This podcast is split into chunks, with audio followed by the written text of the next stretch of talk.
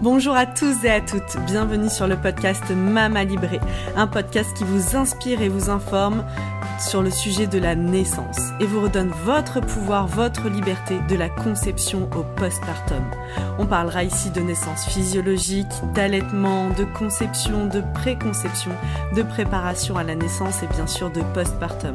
Si vous aimez ce podcast et que vous souhaitez aller plus loin, suivez-nous sur nos réseaux sociaux et retrouvez-nous sur notre nouveau site mamalibré.co, un site sur lequel vous retrouverez plein d'informations, de ressources, tout ce dont vous avez besoin pour vivre la maternité qui vous correspond. C'est la nouvelle plateforme mamalibré.co, une plateforme sur laquelle vous allez retrouver des informations, des articles de blog, mais aussi sur laquelle vous allez pouvoir vous abonner pour avoir un accompagnement global sur l'alimentation, le yoga prénatal, des relaxations et encore beaucoup de contenu à venir. À très bientôt sur Mama Libré. Bonjour Karine. Bonjour Anaïs. Bienvenue dans le podcast Mama Libré. Eh bien écoute, merci à toi de ton invitation euh, magique. Je suis très heureuse d'être là. Je suis heureuse que tu aies, que accepté mon invitation parce que euh, aujourd'hui, donc, euh, tu viens en tant que coach. Tout à fait. Coach, toi, tu as été beaucoup dans le coaching parental. Oui, c'est vrai. Et aujourd'hui, je dirais que tu es dans le coaching du cœur et que tu accompagnes beaucoup les femmes, les, aussi dans l'entrepreneuriat. Ouais. Et euh, dans ce, ce, coaching, euh, ben voilà, sur les différentes sphères émotionnelles, euh, aussi bah, de, de l'ordre de la sphère professionnelle. Et aujourd'hui, j'avais vraiment un cœur qu'on échange ensemble sur la notion de culpabilité en tant que mère. Quand, ben, par exemple, on l'évoquait avant de commencer l'émission, ben, on doit reprendre le travail. Alors en effet, ben, parfois, ça nous a imposé mais aussi parfois euh, bah, quand on est à son compte ou euh, on n'a pas, on a vraiment le désir de reprendre, mais ça n'enlève pas toujours la culpabilité qu'on peut avoir de laisser notre enfant. C'est ça. C'est vrai. Alors déjà, bonjour à, bonjour à tous et à toutes. euh, oui, c'est vraiment, ben, c'est le, mot fondateur euh, pour nous en tant que mère et dans notre identité de femme, c'est vraiment ce mot de culpabilité cette, euh, ce, ce, sentiment qui est là, qui pèse sur nous comme une forme d'épée de Damoclès qu'on a mmh. au-dessus de la tête, en fait. Et euh, qu'on qu soit femme et qu'on ait cet esprit d'entrepreneur et qu'on ait vraiment le désir de reprendre, ou que bah, euh, euh, on n'ait pas forcément cet, cet esprit-là et qu'on ait plutôt un, un esprit avant tout maternant, on a toujours cette culpabilité qui est là et qui nous empêche d'être vraiment pleinement nous-mêmes, de nous sentir vraiment pleinement libres euh, en tant que femme, à la fois dans notre sphère professionnelle et dans notre sphère euh, euh, filiale, dans la relation à, à, nos enfants. En fait, il y a mm. toujours quelque chose qui nous empêche, comme quelque chose qui vient nous empêcher, nous freiner pour nous empêcher d'être d'être nous-mêmes et de nous exprimer, d'exprimer notre potentiel, à la fois même de, de, de mère, de maman, mais aussi de, de, de en, en, tant que dans notre sphère professionnelle. Donc, on, il y a toujours quelque chose qui, qui empêche, tu vois, je fais ce mouvement-là avec mes mains, qui nous retient d'être nous-mêmes. Alors évidemment, ben, c'est quelque chose qui, euh, qui a trait avec euh, euh, tout ce dont on a pu hériter euh, nous, à, à l'échelle, enfin, en tant qu'individu, mais aussi dans, dans, tout notre héritage transgénérationnel, c'est-à-dire dans notre éducation, dans notre éducation bien sûr. Mmh. Effectivement, euh, dans notre éducation, bah, avec nos parents, donc on est aux premières loges avec ça, mais aussi dans notre lignée transgénérationnelle, j'insiste à, à, nouveau là-dessus, parce que c'est vrai que la manière dont, euh, dont nos, nos, mères et nos grands-mères et nos arrière-grands-mères s'y sont prises pour elles vivre leur relation parent-enfant, ben nous on hérite de ça quelque part. Mm -hmm. Enfin, c'est même pas quelque part, c'est prouvé que scientifiquement, c'est la mémoire cellulaire, se, ça, ça, se transmet cellulairement. Euh, tous ces conditionnements et toutes ces croyances-là qui sont des croyances erronées, parce que euh, personne ne nous a dit que quand on arrivait sur Terre, on était fait pour. Euh, pour vivre euh, sclérosé, pour vivre enfermé et pour ne pas se déployer. Bien au contraire, un, tout bébé, quand il vient au monde et qu'il ouvre les yeux au monde, c'est vraiment pour se déployer pleinement et rayonner pleinement qu'il est. Bon, bah, et, qu'est-ce qui fait qu'après, avec les années, qu'il y a quelque chose qui vient nous enfermer petit à petit à nouveau? Donc c'est bien qu'il y a il y a, il y a des, des, des, conditionnements, des concepts, des préceptes à aller faire voler en éclats et, se sortir de, de, de, tout ça, quoi, en fait. Et oui, surtout qu'on est là un peu les premières générations, donc il y a peut-être une nos mamans, là, pour les plus jeunes, qui, elles, ont travaillé et tout, mais derrière nous, il y a quand même des générations de femmes qui étaient complètement dédiées à la famille, mm. à l'éducation des enfants, mm. qui l'ont plus ou moins choisi et bien vécu. Et j'ai l'impression, en tout cas, moi, c'est un peu comme ça que je l'ai vécu, comme mm. un combat un peu à mener. Et euh, cette sensation de devoir euh, faire ma place dans euh, le milieu professionnel, c'est-à-dire non mais revendiquer un peu mon droit à travailler même en tant que femme, en tant que mère. Alors même si c'est plus aussi fort et on le dit plus, c'est plus évident, mais c'est quand même là, c'est sous-jacent. Moi, j'ai souvent entendu euh, de mon entourage familial, par exemple, de oh là là, tu travailles beaucoup, tu manques à tes enfants. Enfin, c'est et ça venait souvent des bouches de femmes d'ailleurs. Donc, euh, il y a une sorte de culpabilisation qui est, ça veut dire, ça sous-entend quoi Tu devrais être. Ça, mais avec tes enfants. Tu devrais pas être en train de travailler, même si tu adores ton travail, ta place elle est pas là. Mais je, je j'abonde complètement dans, ce que je dis parce que moi, tu vois, quand j'ai choisi, euh, donc avant d'être thérapeute et coach et d'accompagner les, professionnels du bien-être et, les entrepreneurs, etc., euh, j'étais enseignante, donc j'étais professeure de, lettres en collège et lycée. Et euh, quand j'ai pris cette décision pour entamer ces études pour être prof, là, euh, on, m'a dit, on m'a fait comprendre, euh, très souvent j'ai entendu ces, petites phrases, ah mais c'est bien, tu vas bien pouvoir t'occuper de ton enfant, on n'avait pas d'enfant encore à l'époque, et on, me disait déjà ça, donc c'était quand même quelque chose, et puis bon, bah, moi à ce moment-là j'étais dans comme dans une forme bah, d'inconscience par rapport à, plein de choses, et donc ça, ça faisait partie de, ce conditionnement-là. Et euh, donc on me disait, ben voilà, tu vas pouvoir euh, bien t'occuper de ton enfant, puis tu auras toutes les vacances scolaires, etc., etc.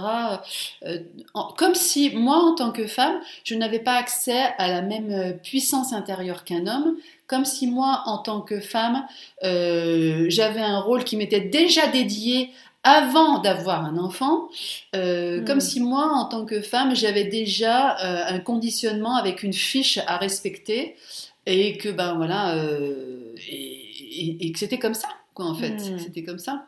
Et ça me, ce que, ce on est en train de se dire, ça me, ça me fait penser à ce qu'on disait tout à l'heure quand on était en train de, manger.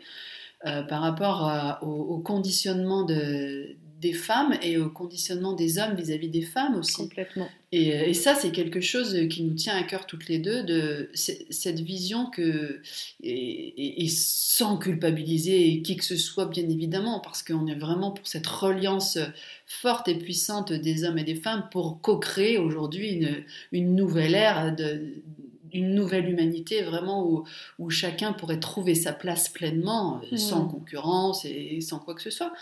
Mais malgré tout, aujourd'hui, ce, ce, que je remarque, c'est qu'il il demeure quand même un regard de certains hommes sur euh, les femmes ou sur certaines femmes qui, qui, qui demeurent enfermés dans ces conditionnements-là, où la femme devrait avoir un rôle, devrait jouer un rôle, et puis euh, accepter de jouer ce rôle-là euh, sans trop se remettre en question, sans trop avoir des choses à dire en fait.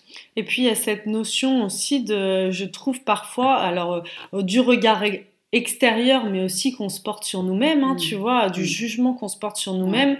Quand on parle de, bah, de dualité, de culpabilisation, euh, moi je me souviens, et pourtant j'adore mon métier, à chaque fois que je suis ici, que je suis au cabinet, j'ai tellement de plaisir à être ici, je me sens à ma place, mm. mais quand mes enfants sont nés, pourtant j'ai pris euh, un an pour chaque enfant, à être disponible 100% avec eux. Mm-hmm. Mais pour autant, pendant cette année, j'étais dans quelque chose de ben, au début j'ai profité, mais à la fin, il me tardait de reprendre mon activité, donc dans une certaine culpabilisation aussi à ne pas retourner travailler. Mm.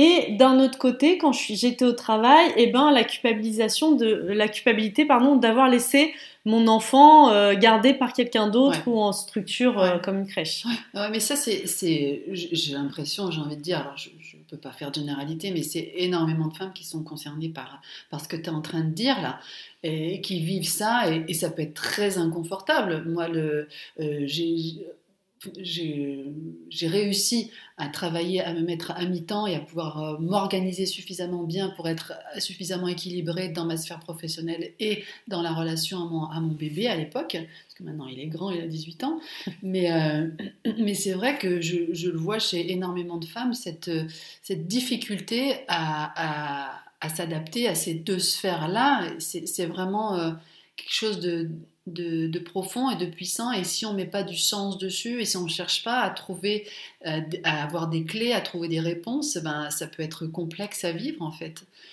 Euh, bah, ça peut être générateur de souffrance, de beaucoup de frustration, de tension même au niveau du couple. Moi, je me souviens euh, parfois d'être euh, hyper en colère euh, mm. ben, vis-à-vis de mon conjoint parce que je trouvais ça injuste que moi, ce soit une évidence que je reste là, que je dépende aussi, parce qu'il y a aussi toute cette notion, bah, surtout quand on est à son compte. Mm. À partir du moment où on arrête, ben, on cesse notre activité, notre chiffre d'affaires tombe à zéro. Donc il y a cette notion de dépendance à l'autre, mm. éventuellement, qui se met en place et euh, d'être en colère parce que ben, lui, finalement, euh, sa vie, elle continuait. Hmm. Et, euh, et la, la, charge mentale, elle l'a incombé beaucoup. ben, en tout cas, pour notre premier enfant, je dirais que le deuxième, ça a énormément changé. Hmm.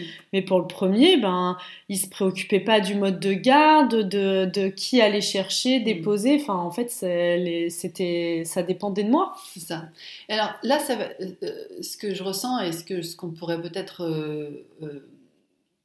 donner comme clé aux personnes qui nous écoutent, c'est euh, que le conditionnement, on peut sortir de tous ces conditionnements-là. C'est possible d'en sortir, vraiment, mhm. vraiment, vraiment. C'est-à-dire de cesser de croire que, oui, effectivement, c'est pas parce que notre enfant sort de notre giron, de notre utérus, que euh, effectivement, euh, si, si, si, tu es une maman qui allait, donc bah, il faut du temps pour l'allaitement. Mhm. Après, il existe des choses pour pouvoir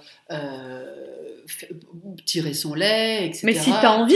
Mais si t'as envie, effectivement. moi, par exemple, il était hors de question que je tire mon lait. Bah voilà, mais moi, je l'ai fait, mais voilà, il y a des femmes qui ne veulent pas ça. Il faut que ce hein. soit libre, tu vois. Euh, mais complètement, mm. complètement.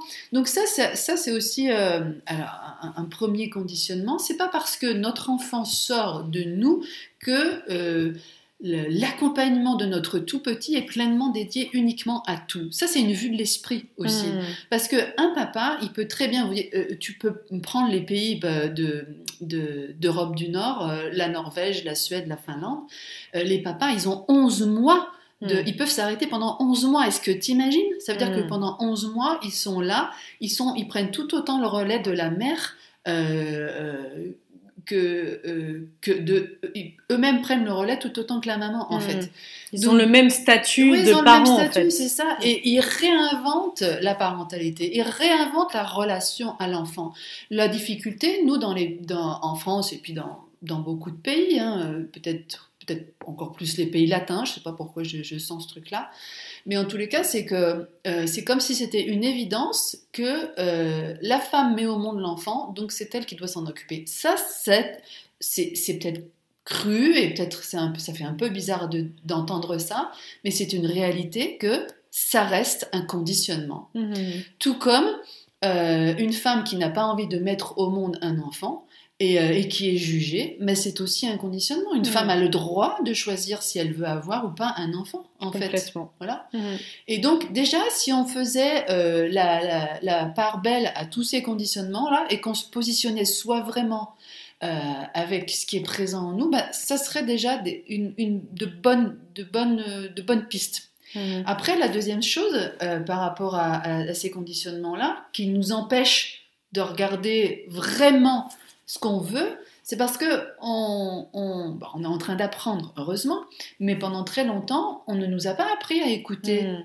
nos besoins, complètement, nos émotions, euh, nos ressentis. Comment ça fait à l'intérieur de nous quand on se dit, bah, quand on te dit, bah, dans trois mois, tu vas reprendre le travail et puis tu vas devoir laisser ton enfant? Mais comment on réagit en tant que mère? Ben C'est confrontant, c'est dur, c'est culpabilisant. Ben oui, parce que derrière, il y, a, euh, il, y a, y, a, tous nos besoins qui sont là et qui ne sont pas écoutés, toutes les émotions qui vont avec. On, les fait, on en fait quoi de nos émotions? Ben On les met dans un coin de notre poche et puis ça y est, on n'en parle plus. Et ben non, ben non. Moi, je me souviens quand notre fils euh, est né. Euh, ça a été tellement bouleversant pour moi, physiquement, émotionnellement, hormonalement, que voilà, j'ai fait une, bonne déprime postnatale. Mais oui, parce que ça m'a fait vivre tellement de choses cette naissance, c'était tellement magnifique. Et, de me dire euh, quelques mois après, bon, bah c'est terminé, vite, vite, vite, il faut lui trouver une nounou, hmm. vite, euh, il faut se remettre à travailler, euh, vite, il faut à nouveau reprendre le rythme effréné de la vie. Ben non, non, clairement, moi, je ne l'ai pas supporté. En tant qu'empathe et hypersensible, ça a été quelque chose de, ouais, de terrible à vivre, quoi, en fait. Mm. Donc, je ne suis pas restée comme ça. J'ai vraiment pris les, choses à, bras le corps et, j'ai voulu faire en sorte que ça change pour euh, moi, pour ma vie et ma survie mentale, j'avais envie de dire déjà, mm. en premier lieu. Et puis parce que je voulais pas ça pour mon enfant, pour la relation avec mon bébé.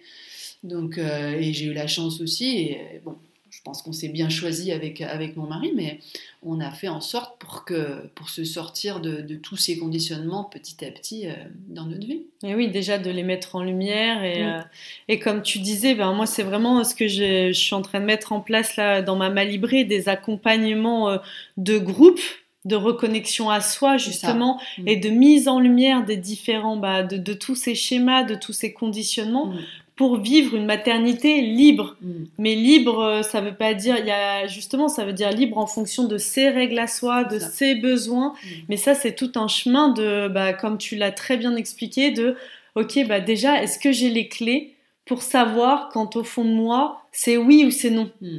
C'est ça. Et parfois, ben, on nous, nous a pas formé à ça, on nous l'a pas enseigné. Et, euh, et je trouve que la maternité, c'est un moment si on devait choisir un moment dans la vie où ça devient indispensable de le faire, c'est ce moment-là parce qu'après des, euh, des injonctions de l'extérieur, on va en recevoir plein, des, euh, des critiques, des jugements, euh, et donc de, de se dire bah en fait ça je le prends et puis ah oh, bah non ça je le prends pas, sûrement pas, j'en veux pas de ce truc. c'est juste pas possible de, de pouvoir d'engrammer ce truc-là dans dans ma maternité, dans ma famille, euh, enfin vraiment euh, d'être euh, libre de tout ça. Et, mais ça demande, je dirais, étape numéro une, c'est en effet la reconnexion à soi, pour après ben, se reconnecter à l'autre, donc son conjoint, puis son enfant, et après pouvoir ensemble mettre en lumière les différents conditionnements bah, je trouve que ça se prépare même euh, quand on parle de projet de naissance. Exactement. Les différents projets de ah naissance, euh, tu vois, de ben, euh, moi je me souviens quand j'ai annoncé au tout début pour mon premier enfant que j'accouchais à la maison, mais là le, la vague, fallait être bien ancré dans sa posture et tout, et d'être à l'écoute de. Pour moi, c'est juste. Alors peut-être que pour l'autre et ma super copine, c'est pas ça son besoin et c'est ok. Mais moi, c'était ça qui était juste. Et c'est vraiment euh, ça que j'ai envie d'impulser dans ma malibrée, de bah, la liberté, retrouver cette liberté, cette autonomie. Et en effet, c'est ce que je voulais que, enfin, le sujet que je, je suis ravie qu'on aborde aujourd'hui sur la culpabilité, parce que la culpabilité, elle vient souvent ben, nous faire, euh, nous orienter vers des non-choix ou des mauvais choix, en fait, qui, des choix qui ne nous correspondent pas. Mm c'est des choix qui ne nous correspondent pas, mais par contre qui correspondent à l'extérieur, en mm. fait. Et donc, quand on, quand on prend conscience, parce que ça, ça, part d'un mouvement intérieur, évidemment, tout simplement, juste déjà prendre conscience. Mm. Est-ce que euh, quand tu agis comme ça, c'est toi, au fond de toi, qui, qui agis vraiment comme ça, ou c'est par euh, conditionnement et par euh, euh, non-autorisation bah, du fait, non, mais je, vais plutôt obéir à la loi extérieure à moi, finalement. Hmm. C'est ça qui, se passe, en fait. Hmm. Euh, et, du coup, bah, on, vient appuyer sur cette culpabilité parce qu'on sent bien, en plus de ça, dans le fond du fond, que c'est pas, ça part pas de nous, mais, mais que comme on n'a pas appris à, à être complètement libre et à s'exprimer à partir de soi, mais à obéir à l'extérieur de soi, et qu'on ne sait pas dire non Apprendre à dire non, mais c'est ça aussi c'est un sujet. Oh là là. C'est un sujet de dingue. Ah bah oui, oui. Apprendre à dire non. Mm. Alors, apprendre à dire non en tant qu'être humain, et en plus de ça, apprendre à dire non dans notre identité de femme. Ça Mm. aussi, c'est un vaste sujet. Et donc, eh ben, ça se retrouve dans, au moment de la maternité. Mm. Et au moment, moi je me souviens, tu parlais de projet de naissance, euh, quand euh, on, on désirait avoir un enfant et que j'étais enceinte, je me disais, mais c'est beau ces projets de naissance, c'est tellement génial de pouvoir vivre la naissance comme on le souhaite vraiment profondément. Et je n'en avais pas conscience à ce moment-là, mais aujourd'hui, je, je sais que ce qui me plaisait là-dedans, c'était de me reconnecter à ma mémoire vive de femme sauvage et complètement libre, tu Mm. vois et euh, libre de, de, de ses faits et gestes, de ses choix, de ses décisions. Et, et pour ça, le projet de naissance, je, je le trouve formidable. Et après, euh, malheureusement, à ce moment-là, bah, j'ai été confrontée avec euh, le truc idéal. D'un côté, il y avait le projet de naissance, et de l'autre côté, il y avait ce qu'on me présentait. Ben voilà, non, bah, ça se passe comme ci, comme ça. ça va être très médicalisé. Il y aura ci, ça, ça, ton enfant. Et moi, ça, ça me convenait pas. Je ne dis pas que c'est pas bien, mais je disais que moi, ça ne me convenait pas. Hein. Mhm. Et donc, du coup, ben, j'avais l'impression qu'il y avait deux univers qui ne pouvaient pas du tout se rencontrer. Alors, Mhm. aujourd'hui, ça a bien changé parce qu'il y a les plateformes de naissance, etc. Il y a les maisons de naissance. Mm.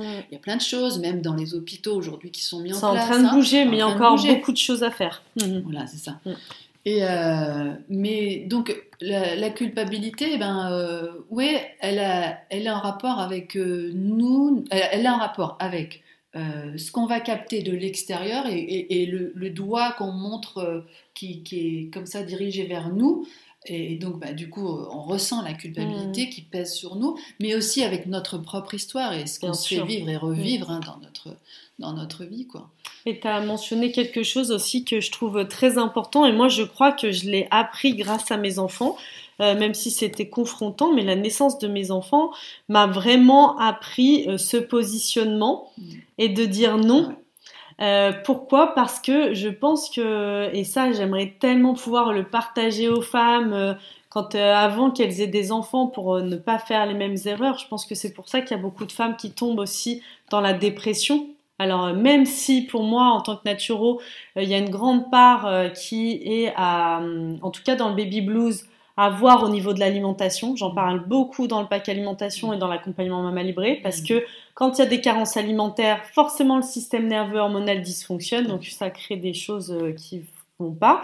Mais euh, il y a aussi, et moi je l'ai vécu, dans euh, un moment, je me suis vue glisser dans ce truc un peu de dépression parce que en fait, j'avais mis en numéro un les besoins de mes enfants, de mon enfant, de ma famille, de mon foyer.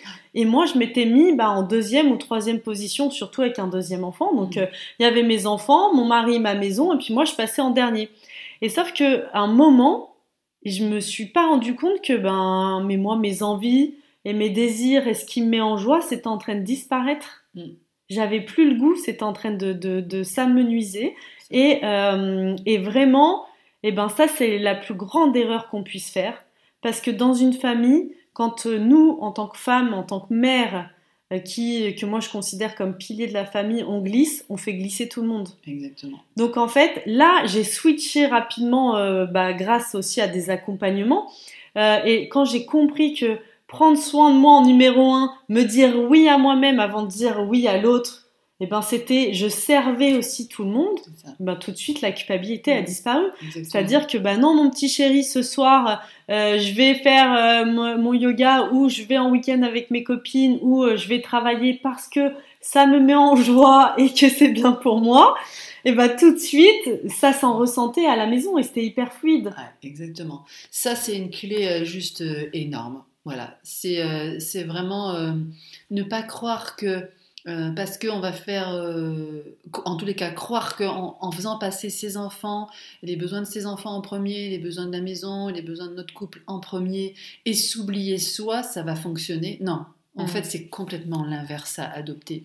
Alors, c'est- ça peut être brutal à entendre, ça peut être brutal à vraiment à, à- à assimiler. ouais, complètement. Mais voilà, Mm. mais en même temps, mais en même temps, euh, bah, c'est c'est une réalité. C'est-à-dire que si, comment voulez-vous que si soit en tant que jeune maman et que mère, même après mère, quand nos enfants grandissent, hein, on ne se fait pas pas passer soi en premier vis-à-vis de notre bien-être, comment voulez-vous que nos enfants qui captent tout, qui sont des éponges à émotions et même à penser, parce que nos enfants sont, des, sont très très empathes, ils, ils boivent les émotions comme du buvard, euh, comment voulez-vous que nos enfants se portent bien? Comment voulez-vous que hmm. nos enfants soient bien dans leur tête, dans leur basket? Voilà, on, faisait encore ce hmm. constat toutes les deux par rapport à, nos propres enfants, etc. Mais euh, tout ça, ça part vraiment, euh, encore une fois, d'un conditionnement et sortir de ces schémas et sortir hmm. de quelque chose qui, sur lequel j'ai beaucoup travaillé d'un point de vue personnel, dans, la, dans ma propre relation mère-enfant. Et dans, ma, dans, professionnellement, c'est sortir de la mère sacrificielle. Hmm. Sortir de la mère sacrificielle. Parce que euh, c'est souvent que euh, on, va se dire en, rigolant, oh non mais moi je suis pas du tout dans le sacrifice avec mes enfants, etc. etc. Ben, je vous invite quand même, hmm. malgré tout, à aller regarder quels seraient potentiellement les espaces où ça existe quand même. Hmm. simple, regardez, hein. Et euh, voilà, on est en train de se faire un petit sourire avec Anaïs parce qu'on sait très bien, même toi et moi, que parfois il arrive des espaces où nous ah aussi, oui, où ça vient se glisser. Tu vois, ça vient se glisser, on est là-dedans. Ah, et c'est ok. En fait, c'est ok. Hmm. Mais, euh, mais voilà, mais tout ça, euh, donc, euh, regardez la, mère, la figure de la mère sacrificielle. regardez où est-ce que vous n'écoutez pas vos besoins en premier et, vos besoins, ils vous disent quoi Et vos besoins, est-ce qu'ils vous disent que, est-ce que les vos besoins à vous, c'est pas les mêmes que, ceux de la société? Ben c'est pas grave, mm. c'est pas grave en fait, parce que ce qui est prioritaire, c'est vous, c'est mm. votre bien-être, c'est votre vie. C'est pas la vie de votre voisin, ni de votre mère, ni de votre père. C'est la vôtre, votre, la vie, celle de vos enfants et de votre conjoint, de, votre vie de famille à vous, en fait. Mm. C'est ça la base. Et une fois qu'on a été vraiment faire un, constat très clair avec ce qu'on veut vivre et ce qu'on ne veut plus vivre, en étant honnête avec soi-même, et peut-être bah, ça demande, et bah, là évidemment comme tu disais, l'accompagnement pour mm. moi, il est juste normal, j'ai envie ah de dire. Oh, Au-delà d'être nécessaire, c'est normal en fait. C'est tellement une période de vie bouleversante, et tellement c'est un tsunami dans nos vies que oui, de se faire accompagner, mm. soutenir, guider. Euh, il y a plein de aujourd'hui, il y a tellement de choses pour le faire, que ce soit les doulas, les coachs en parentalité, les thérapeutes, enfin le, le panel moi, je dirais que ce qui compte, c'est de trouver la personne et l'outil euh, qui nous parle. On se sent accueilli dans la bienveillance et le reste. Euh, Tout à fait. Tous les outils mènent forcément à quelque chose de, de, la, de, la notion du mieux-être et de la libération de tous ces schémas et, schémas et conditionnements. Et ça en fait pas de nous euh, une personne, en tous les cas une mère moins bien si on se fait accompagner, si on se fait aider, si on, on on a des conseils, on reçoit des conseils sur euh, la maternité, comme on peut recevoir des conseils sur l'allaitement, comme on peut recevoir des conseils sur plein de choses. Qu'est-ce que mm. ça ferait si on était accompagné émotionnellement, psychologiquement, mm. énergétiquement dans euh, le, désir d'enfant et la maternité dans, sa globalité? Bah, Ça ferait que ce serait génial, en fait, tout mm. simplement. Euh, ça, transforme toute la, la, systémie familiale, mais ça transforme aussi tout autour de vous dans votre vie. C'est ce qu'on disait. Ça transforme pas juste euh, la relation mère-enfant et dans la parentalité, ça transforme la sphère relationnelle au sens large, hmm. ça transforme euh, la sphère euh, professionnelle, ça transforme la, santé, ça transforme la spiritualité, enfin tout ce qu'on veut mettre, tout ce qui existe, tous les domaines de vie qui existent en fait. Hmm. C'est vraiment une base essentielle, fondatrice, moi, à mes yeux. Oui, bien sûr, bah, d'accepter. Je trouve qu'on parle souvent, euh, tu sais, euh, de parcours initiatique. Mm. Et en effet, je trouve que ce soit euh, bah, déjà à proprement parler la naissance en tant que telle, c'est une initiation. Je trouve qu'on on parle vraiment de parcours initiatique de tout le travail jusqu'à la naissance, mais que quand on pense que c'est terminé, que le bébé est là, bah, ça ne fait que commencer dans ce parcours initiatique et que nos enfants aussi viennent euh, complètement appuyé. Là, euh, bah, ça, je, souligne ça aussi dans cette idée pour, qui peut donner l'idée, bah, peut-être qu'en effet, même si je suis enceinte, euh, ça peut être intéressant pour moi de me faire accompagner en amont. ben, revisiter pour vous votre enfance Est-ce qu'il y a eu des moments traumatisants? Est-ce que dans la relation à vos parents, il y a eu des choses qui n'étaient pas OK pour vous? Alors, euh, pas, on parle pas de choses dans l'absolu, c'est la façon dont vous, vous l'avez vécu. Et tout ça, si on peut aller le guérir avant, le traiter, l'évoquer en amont, eh ben c'est tout ce qu'on va pas revivre fois euh, je sais pas combien euh, après la naissance de nos enfants. Et en même temps, si c'est pas, si ça n'a pas pu se faire avant, comme ça a été euh, plus ou moins le cas pour moi, bon, j'ai travaillé un peu, j'ai fait de la psychogénéalogie hein, mmh. avant la naissance de notre fils. Euh, mais c'est pas grave, il est toujours temps. Ah il est toujours temps de se faire accompagner. Il est toujours temps de dénouer des, des, des trucs qui nous pèsent, qui, qui font qu'on n'est pas bien dans notre vie et qui rejaillissent d'une manière ou d'une autre sur notre relation parent-enfant et sur notre enfant lui-même, dans sa vie, dans son évolution, dans sa croissance, etc. Mhm. Donc il est toujours temps de, bah, de se faire du bien et de s'autoriser à se faire du bien, à être bien dans la vie. Quoi, J'allais dire, euh, quand tu dis ça, il est toujours temps euh, ben, d'exiger le mieux dans sa vie. D'exiger la version spa. la version. La euh, version spa, c'est la, c'est la version où on s'autorise à être pleinement euh, bien dans mmh. sa vie, dans la joie. Et c'est pas parce qu'à l'extérieur de nous, il y a des choses confrontantes et difficiles qui, qui, sont là, que on doit forcément se laisser impacter et traverser. C'est important de se dire qu'il existe des moyens et des solutions pour vivre bien, pour vivre mieux. Mmh. C'est ça la version spa quand on, on, comme on dit avec tendresse avec, avec Anaïs, mais, mais vraiment. Et tout à l'heure, tu parlais de, de, de, la manière dont on met au monde nos enfants. Mmh. J'ai aussi cette sensation et cette perception que c'est comme parce que quelque part, on nous aurait enlevé la possibilité de mettre au monde à notre façon, comme on veut nous, mmh. euh, euh, que du coup, on, doit, on, doit, entre guillemets, faire face à, tout un tas d'émotions qui nous submergent après. Alors que, en fait, si on reprenait pleinement le pouvoir dans, dans, la façon dont on veut accoucher, et ça, je te vois hocher de la tête parce que c'est vraiment ton truc, mais si on pouvait accoucher euh, naturellement, si on pouvait se donner et s'autoriser à se dire mais ok, j'accouche comme j'ai envie, parce que c'est mon corps, parce que c'est mon utérus, c'est mon ventre, c'est moi, ça m'appartient, et que je me sens de le faire comme ça, et que c'est possible euh, médicalement, eh bien, m'autorisant à faire ça, je suis dans ma pleine puissance de future mère et de mère. Et là, du coup, je j'ai une relation autre avec l'enfant qui est là euh, euh, dès le départ parce que j'ai vécu ce phénomène de transcendance intérieure où je me où j'ai été capable de mettre au monde mon enfant moi-même en fait. Mmh, mmh, mmh. Et là, la puissance qu'on a ressentie à ce moment-là, mais elle, elle, elle a ouvert toute une vision de soi qu'on n'avait peut-être pas auparavant en fait. Ah moi je me souviens de, il y a un truc qui émane de, euh, moi j'ai vraiment senti ce truc de mais je suis puissante, de la puissance de, non mais en fait euh, quelque chose même de l'ordre. Alors c'est fou de dire ça, mais après la naissance de mon fils, je me suis sentie presque invincible en fait. J'ai vraiment senti et quelque chose de bah, il peut se passer n'importe quoi. J'étais, enfin, j'aurais fait face à n'importe quoi. Et plus de peur, plus de non, mais en fait, euh, et puis cette notion de non, mais en fait, c'est moi le boss dans ma vie.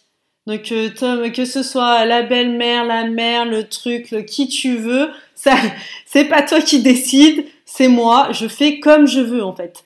Et ce truc aussi de, de sorte de d'impertinence.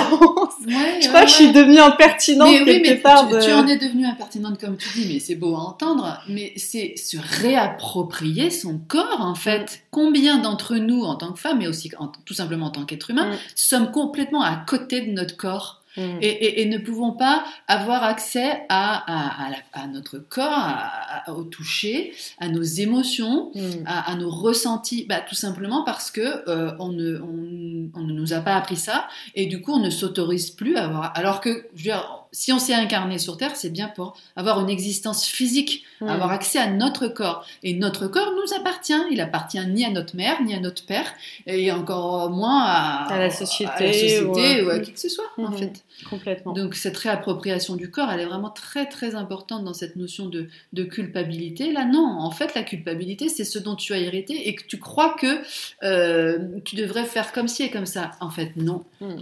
Fais à ta façon. Fais en fonction de ce que ton corps te dit qui est bon pour toi. Et, là, vous, verrez que les, changements sont radicaux. évidemment, ben, selon moi, à, mes yeux, ça nécessite quand même soit d'être accompagné, soit de voilà de d'avoir des réflexions, des discussions puissantes là-dessus autour de, ce projet de naissance ou de cette mise au monde de l'enfant si votre enfant est déjà là. Hmm. Merci Karine.